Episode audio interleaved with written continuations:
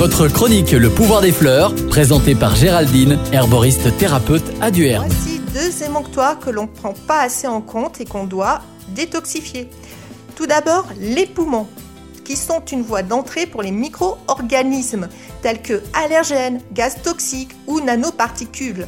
Pour les préserver, ils sont recouverts de cils qui baignent dans le mucus, qui est chargé de nettoyer les voies respiratoires.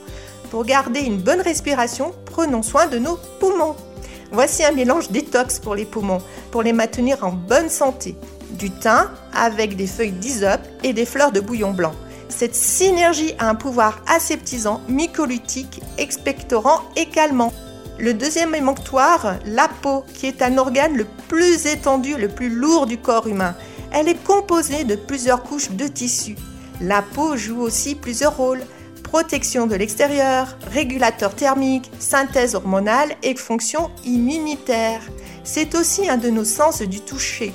Alors, chouchoutons-la Voici une synergie pour une belle peau.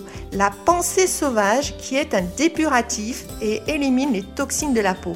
On utilise ces parties aériennes, fleurs, tiges et feuilles et vous la mettez avec de la racine de bardane qui va agir à plusieurs niveaux. Elle permet au corps d'éliminer certaines substances, elle régule l'activité de glandes sébacées, elle influence les glandes de la transpiration, elle permet le bon fonctionnement de la peau et elle sera plus efficace pour les personnes qui ont tendance à avoir une peau sèche. Merci et à bientôt les amis des plantes.